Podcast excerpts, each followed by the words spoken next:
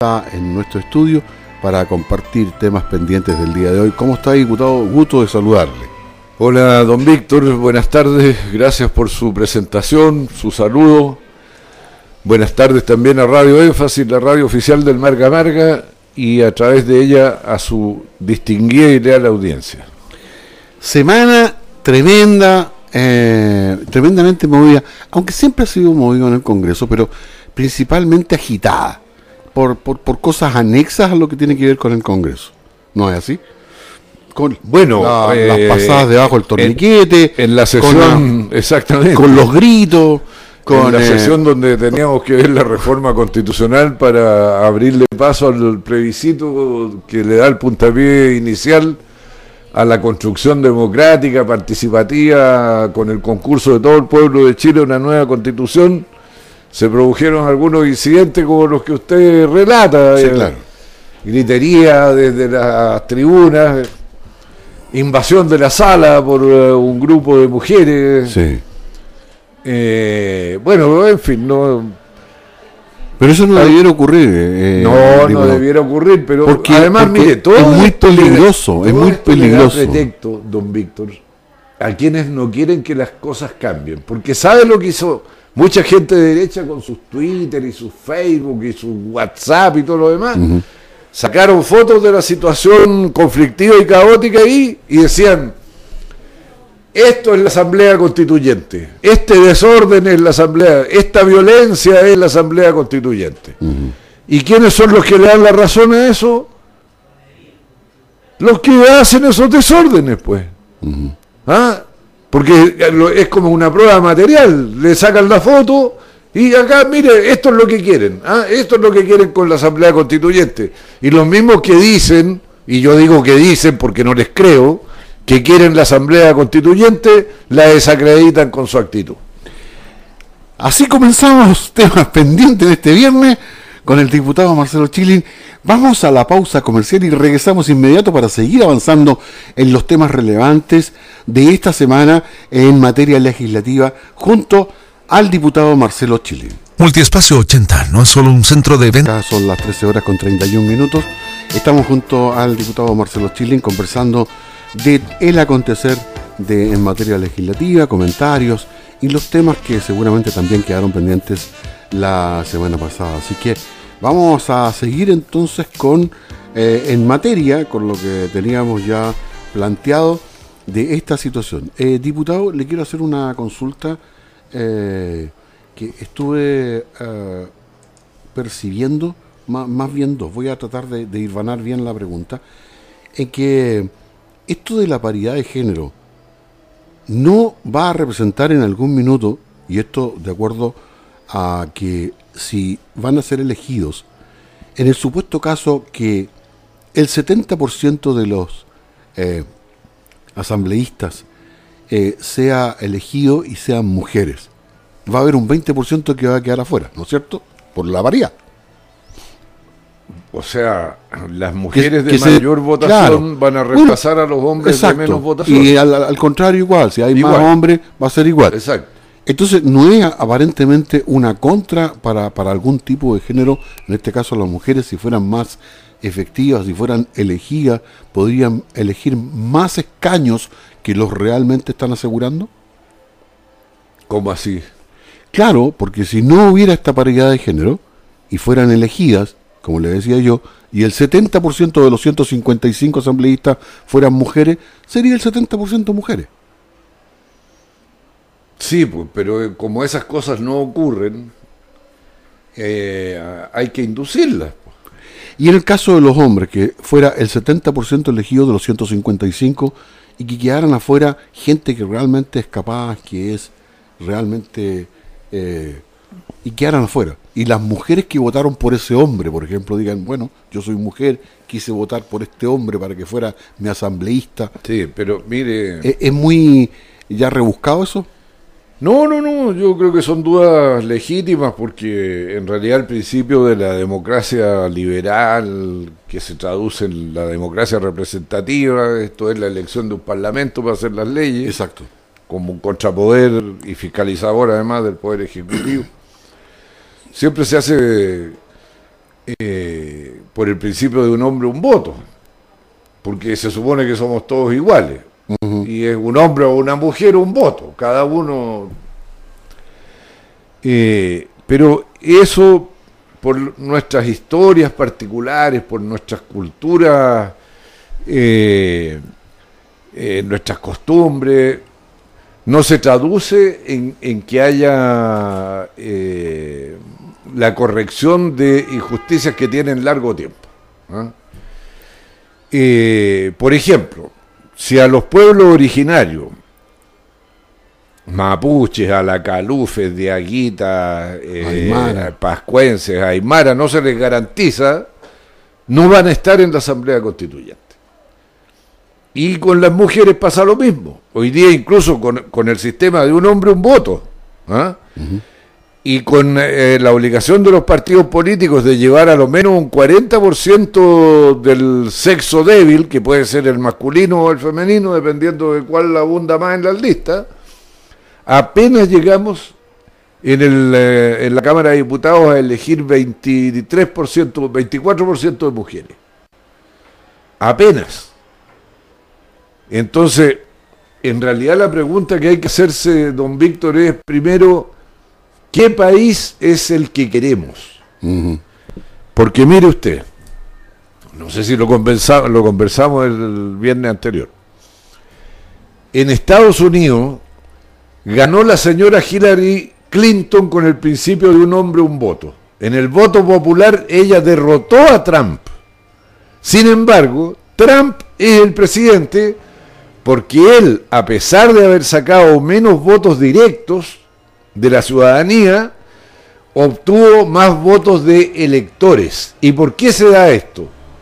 Porque cuando Estados Unidos se unió, los estados pequeños y menos poblados pidieron de garantía tener la misma potencia de votos en la toma de decisiones en la Cámara de Representantes que en la Cámara de Diputados. En, los estados más grandes. Claro. ¿Por qué? Porque eso les garantizaba a ellos de que no iban a ser avasallados por los grandes.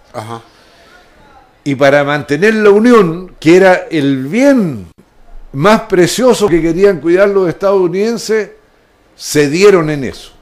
Y le dieron más votos de los que en proporción a su población le correspondía a Arkansas, por decirle algo, que lo que tenía Nueva York, o que lo que tiene California, ¿ah? para que no se produjera este avasallamiento de las regiones hiperpobladas sobre las subpobladas.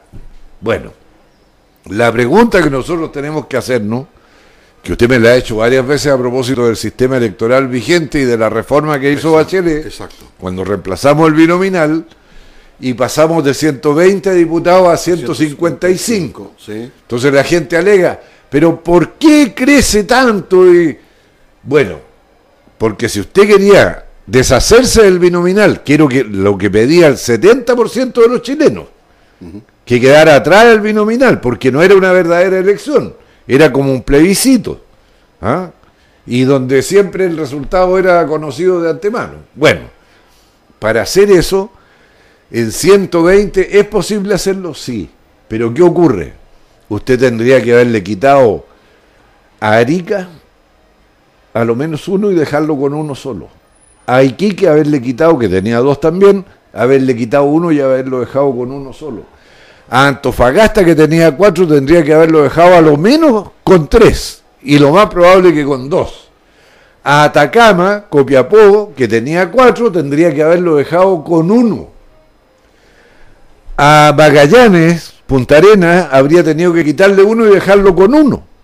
A Aysén eh, habría tenido que quitarle uno y dejarlo con uno. ¿Y qué habría, dicho la gente de Magallanes, de Aysén, de Arica, de Iquique, de Antofagasta? Y Ah, nos están quitando poder. Los del centro no nos quieren. Bueno, levantemos banderas negras, o levantemos la bandera de Bolivia, o levantemos la bandera del Perú, porque en Chile no nos quieren el sistema electoral no solo resuelve el número de escaños que se eligen con votos, sino que también resuelve problemas de integración nacional, de identidad nacional. la proliferación de banderas mapuche en estas manifestaciones recientes, don Víctor le está hablando de 500 años en que este pueblo reivindica ser reconocido como un actor decisivo que participa de las determinaciones del país. No solo son los 200 años de la República, ellos fueron sometidos desde la llegada de los españoles. Y antes, acuérdense que se habían echado su pasadita a los incas también. ¿Ah? Y las mujeres, bueno, usted ha visto sus manifestaciones, ahora adquirieron una potencia desconocida, pero ya las veníamos viendo desde el año pasado. Entonces, cuando usted dice asamblea constituyente, para construir las líneas y la institucionalidad de lo que va a ser el desarrollo futuro del país y de cómo se va a construir en adelante, no puede prescindir de esos factores. Por eso es que se pelea porque haya equidad entre hombres y mujeres, mitad y mitad, en la Asamblea Constituyente, y que haya una cuota de los pueblos originarios para que, estén representados por sí mismos no a través de terceros, para dar un gran paso en la superación de ese conflicto histórico y de esa desintegración que tiene Chile con los pueblos originarios, particularmente con el pueblo mapuche. Esa es la razón. Ahora, usted me puede decir, pero eso es electoralmente injusto porque una mujer puede sacar 500 eh, votos, un hombre saca 3.000 y el hombre pierde porque tiene que dejarles un cupo. Sí, porque se trata de hacer justicia a una inequidad histórica acumulada. Pero no sé si lo quería explicar. Sí, no, explicó bien. Eh, solamente observaciones que quería mencionarles, diputado. Una, que efectivamente mientras conversaba respecto a esto del binominal, que iba amarrado con el aumento de diputados, que yo todavía no lo puedo, no lo, a pesar de que usted lo explico, no lo logro entender, porque si fuera por región, somos 16 regiones, entiendo, si eligiéramos dos, dos diputados por región, o tres diputados por región. Eso es el binominal, pues si antes eran dos por cada distrito. Pues. Ese era el binominal, salía uno y uno, uno de un lado, uno del otro. Por, producía ingobernabilidad, inestabilidad, estancamiento. Ese fue el resultado del binominal. Ok, mirado desde el punto de vista partidista, en el sentido que un sector tenía más que otro, o lícitamente tenían mitad y mitad. Pero lo que quería eh, plantearle es que en la y esto es lo que hablamos en alguna oportunidad, diputado, es que la cantidad de, diputados hoy día, 155, versus los 18 millones de habitantes, realmente la cantidad de legisladores que tenemos por número de habitantes es demasiado. No, no sé, no, pero es demasiado. No, no. no es, muy inferior a la de otros países. No Brasil, por ejemplo. Bueno, Brasil. Bueno, bueno, eh, tiene, 500, tiene 500 legisladores Brasil. Bueno, y tiene una cantidad enorme de habitantes. 100 millones de habitantes. Y lo mismo pasa con Argentina. Pero sigue siendo Chile, digamos, un país donde hay una bueno, representación. Súper sencillo, elimine el Senado. Bueno. Déjelo con una sola cámara y se saca encima 50 parlamentarios que a esta altura no se justifican porque son como los jueces esos que usan peluca a los senadores. bueno, ¿ah? volvamos al tiro al tema porque creo que lo habíamos tocado.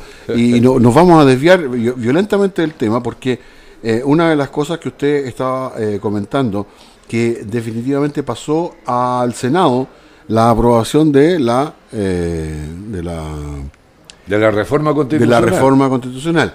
La aprobó, ya la aprobó. La aprobó. Pero ahora la que no ha aprobado la, aún la que viene ahora. El complemento. El complemento que son. Que es paridad, de género, 50 y 50 hombres y mujeres cuota para los pueblos originarios y eh, facilidades para la inscripción de listas de independientes. La pregunta se la hago inmediatamente porque hoy día la UDI congeló su participación en Chile Vamos por esta situación. ¿Cómo cree usted que le va a ir en el Senado a estas tres eh, eh, Bueno, pero es que esto es bien contradictorio, don Víctor, porque si usted toma, por ejemplo, la votación que se refería a aprobar la idea de que tiene que haber una cuota para los pueblos originarios fue por unanimidad. Fue un solo diputado el que votó en contra, que no es de la UDI por lo demás, es un evangélico de Renovación Nacional, de coronel. ¿ah? Si eh, ve el, eh, la, la votación a favor de, de la cuota de género cuando se vota la idea en general fue prácticamente por la unanimidad, con el voto en contra del mismo señor. ¿Ah? Entonces yo lo que me pregunto es, bueno, si estaban en desacuerdo, ¿por qué votaron a favor? Sí. O se dejan llevar por la marea, se dejan llevar por la ola, no tienen convicciones, no son capaces de defender aquello en lo que creen. Bueno, eh, Yo, ¿usted cree No, que yo, mire, le va a ir bien esto- o le va a ir mal ahí? Estas pataletas también existieron en los tiempos prehistóricos de la concertación. No, si tienen que Ah. haber, yo estoy de acuerdo que haya, porque, eh, pero lo que no contradecirse en el sentido de que este acuerdo del 15 de noviembre no estaban incluidos, se incluyeron ahora y está bien que se No. discutan. Mire, Renovación Nacional estaba dispuesto a incluirlo en la reforma constitucional. Lo que ocurrió fue que lo- la UDI fue al gobierno y les dijo que si eso pasaba iba a haber una catástrofe, que se quebraba la coalición. Ya. Entonces el gobierno llamó a don Mario Desbordes, quien nos dio la explicación del caso, y dijo, miren, yo no puedo poner tan en riesgo la coalición y el gobierno, así que no voy a poder apoyar la reforma constitucional con la integración al tiro de la equidad de género, incorporación de los pueblos originarios e independientes. Pero me comprometo que aprobada la reforma constitucional, de la manera que la pactamos esa noche en el Congreso en Santiago, Sí. entramos con un proyecto de ley que establezca estas eh, Estas tres eh, condiciones. i- condiciones, sí. Y eso fue lo que se hizo. Ahora, yo no entiendo bien eh, por qué la UDI vota a favor y después dice que está enojada. Pero, pero bueno, No, está bien. Está bien, pero yo. lo que yo- pasa es que en este distrito no tengo Pero- cómo pero el problema que mayor a alguien de la UDI Sí. porque quedaron todos descalificados. Bueno, lo que yo ¿eh? veo- Les dijeron fuera. Lo que yo Fuera. veo, fi- lo que yo veo finalmente es que es el tema de la de Pero aquí hay alguien, de parecido, género. hay alguien parecido a la UDI, la señora Camila Flores. A ella la puede invitar y preguntar. No es del Partido Republicano. Yo creo que va a terminar ahí, pero por ahora está en renovación nacional. Ah, está en Renovación Sí. Nacional.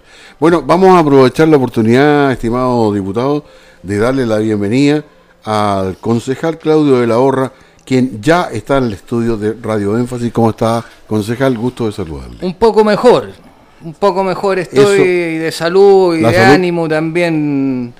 Eh, y bueno, Más activo a usted, al diputado, a todos nuestros ra- radio escucha y decir al tiro que estoy con temas de paridad de género porque no me después me anden ah, al tiro que sí ah, al tiro oiga hoy día tuvimos consejo municipal le quiero informar de que eh, hubo consejo eh, hemos planteado a partir de ciertas solicitudes que llegaron de los vecinos del sector de Peña Blanca, pero que creo que esto es eh, para todos los nuestros radioescuchas.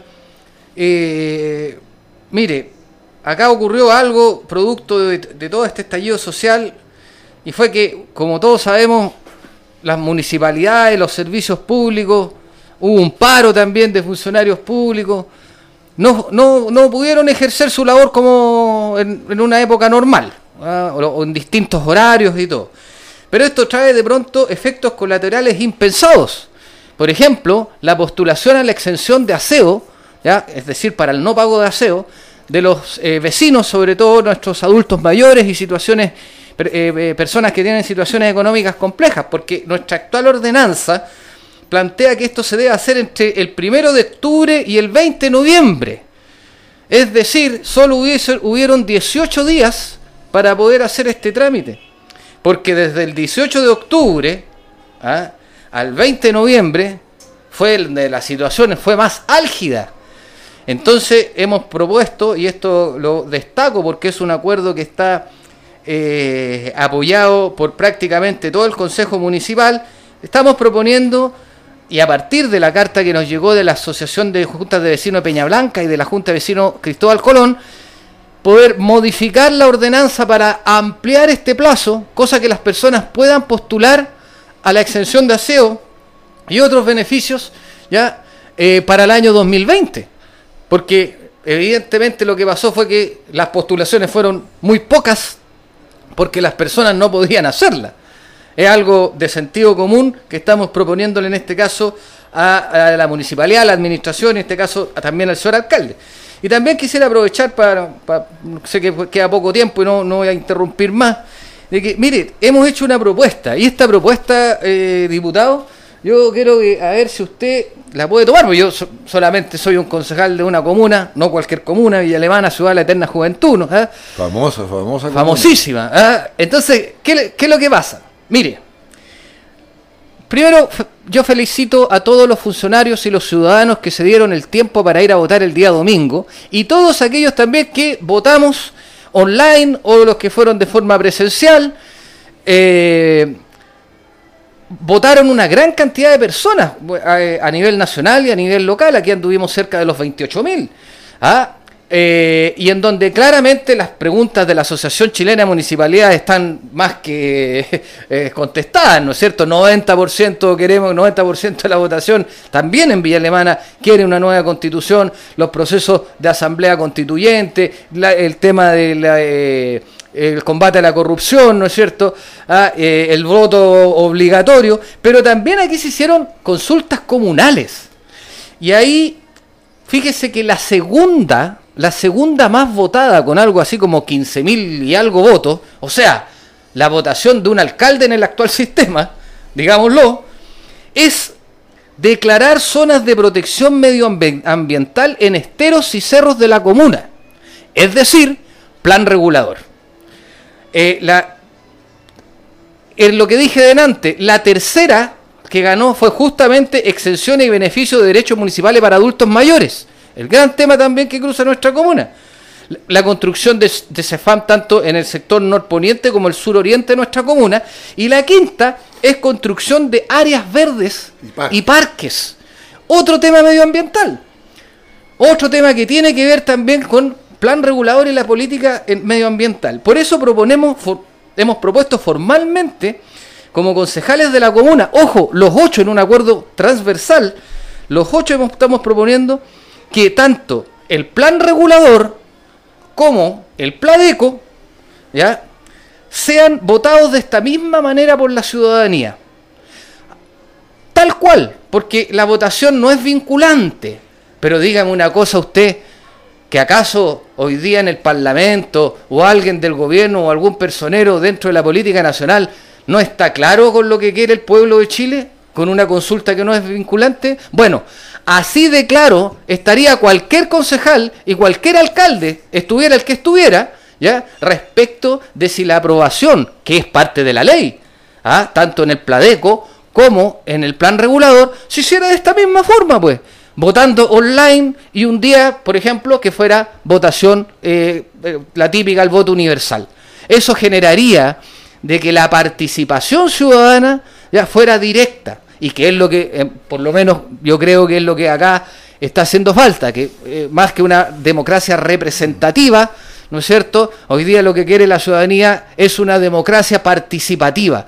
Y qué mejor que en esto, en donde yo vuelvo a felicitar tanto al municipio como a sus funcionarios respecto de la rapidez y las cosas como se hicieron, porque se hicieron bien, tenemos claridad en cuáles son las prioridades.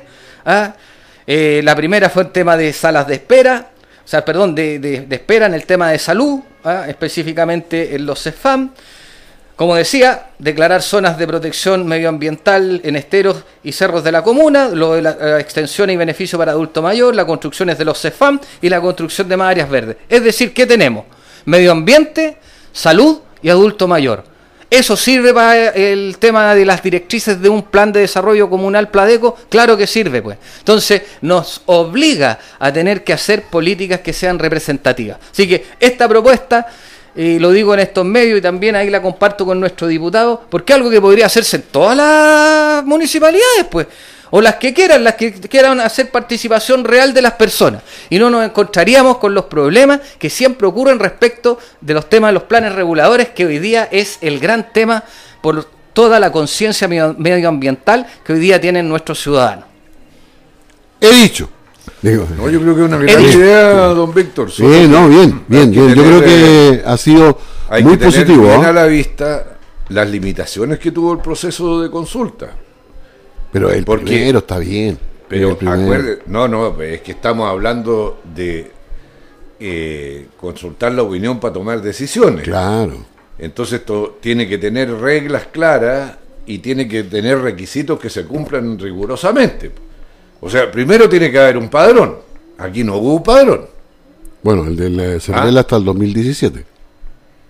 Bueno, pero no el padrón No, pero no hubo uso del padrón. A eso se refiere. Ah, No hubo ok. uso del padrón. ok. Sí, po. La información se recogió Entonces- de Cervel, efectivamente. Esto es una gran idea, yo creo que sería un gran paso, como dice el concejal de la Horra, pero si se hace hay que tener eh, estándares de exigencia para Sí. la seguridad, transparencia, confiabilidad de la elección mucho mayores que la que tuvo la consulta. Sí. Ah, Diputado, yo, acuérdense yo que algunos, bueno. Yo lo encuentro algunos bueno. pillines en la votación online eh, le sacaban el número de carné a otro y votaban por él. po. Hasta votaron guagua y también votaron algunos No, yo, eh, algunas yo personas que ya habían fallecido. entiendo, entiendo lo que estás diciendo, pero como primera vez, yo, yo quiero quedarme con lo positivo del tema. No, no, sin duda, sin duda. Pero si se le usa para el Pladeco, para el plan regulador, tiene que ser mucho más riguroso Sí, el proceso. Exactamente. Yo creo que es válida la observación y que creo que también esto nos ayuda un poco para tener más comunicación entre la ciudadanía y los que están a cargo de la administración, en este caso de las municipalidades. Ninguna duda. Yo le encuentro toda la razón a De la Horra cuando dice que hay que complementar la democracia representativa con formas de democracia participativa. Y eso incluye consultas directas, pueden ser consultas a toda la ciudad, a un barrio de la ciudad, puede ser un plebiscito que ya tiene carácter vinculante, lo que se acuerde ahí, tiene que realizarlo la autoridad.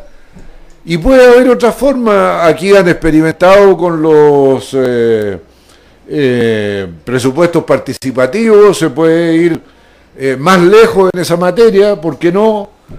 O sea, eh, experiencias hay en la propia Villa Alemana. Villa Alemana- Villa Alemana No hay que ir a buscarla a otra parte. Villa Alemana y siempre lo hemos destacado, por ejemplo, el tema, como usted dice, diputado, del presupuesto participativo, el cual incluso también podría, por ejemplo, ¿ya? ocupar el sistema online.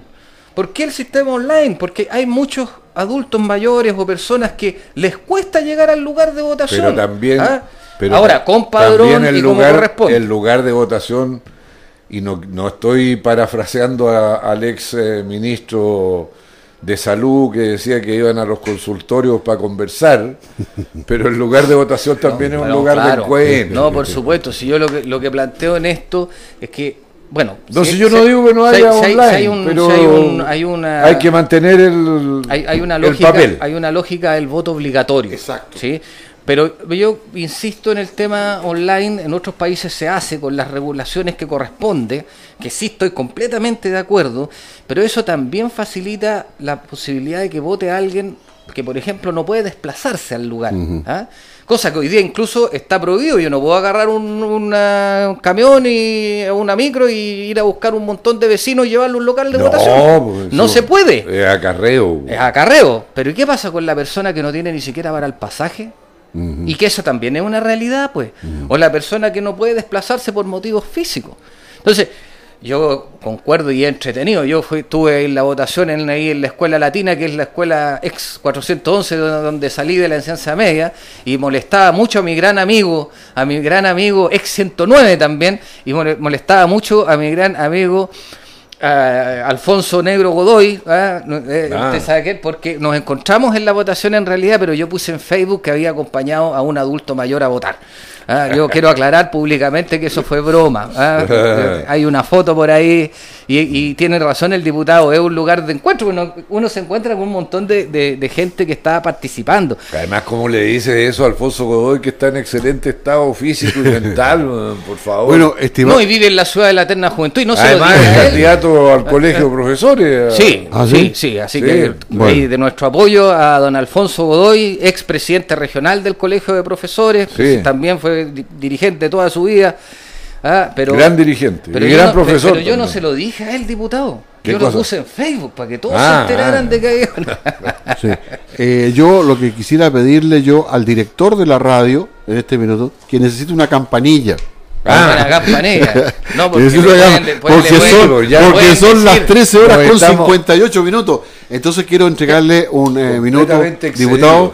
Y eh, al concejal de la Horra les quiero dar. No alcanzamos a hablar de todo. No, pues no alcanzamos, pero tema pendiente. Además de la reforma constitucional para tener una nueva constitución cuyo camino se ha iniciado, también hemos iniciado el camino de reponer el carácter obligatorio del voto.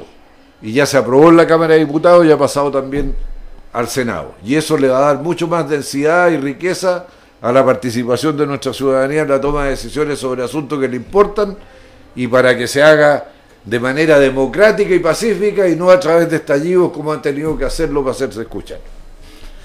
Yo agregaría eso, diputado, no sé si viene eh, el voto obligatorio, quien no vote tenga algunas dificultades para poder enfrentar situaciones para que no eluda la, esta responsabilidad, este deber de un ciudadano de votar, independientemente que le guste o no, es una obligación como Bueno, ahí se está discutiendo cuál va a ser la sanción, si una multa como era anteriormente o si se le va a sancionar con eh, dificultarle el acceso a bienes públicos porque la luz que tenemos, los pavimentos que utilizamos, las veredas, todo eso es resultado del esfuerzo de todos los chilenos.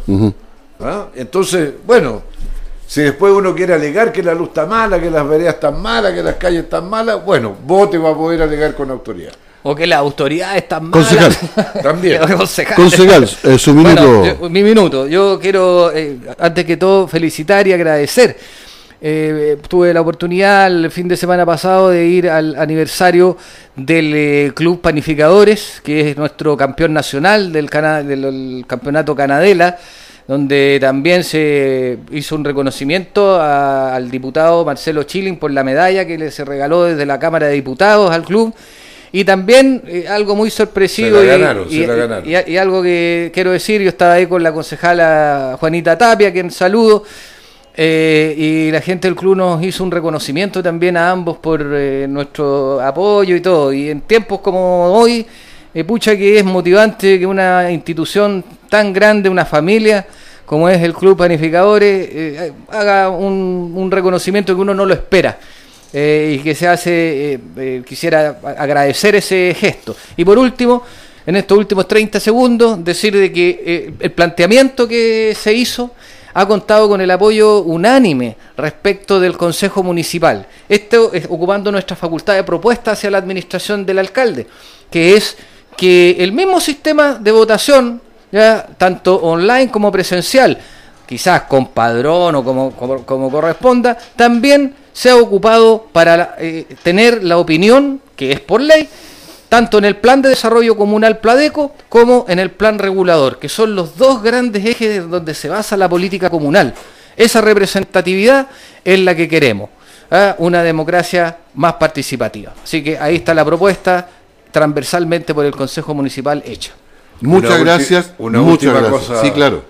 Una muy mala noticia. Falleció el hijo del ex eh, concejal de Villa Alemana, don Gonzalo Uribe. El joven era médico. Médico. en, un infarto. En la región del y Es una noticia muy dolorosa. Yo creo que todo el mundo quisiera darle las condolencias a Gonzalo y aprovecho este medio tanto para informar como para enviarle mis sentimientos. Me parece excelente ese, ese minuto y mandarle desde acá también, desde Radio Énfasis, en nombre del director y de todos los que trabajamos acá en Radio Énfasis. Muchas veces estuvo acá el concejal eh, Uribe, por supuesto cuando le correspondió venir, así que de verdad que estamos eh, enviándole desde acá un, un, afectuoso saludo y comprensión respecto del momento que está viviendo que es tan complicado.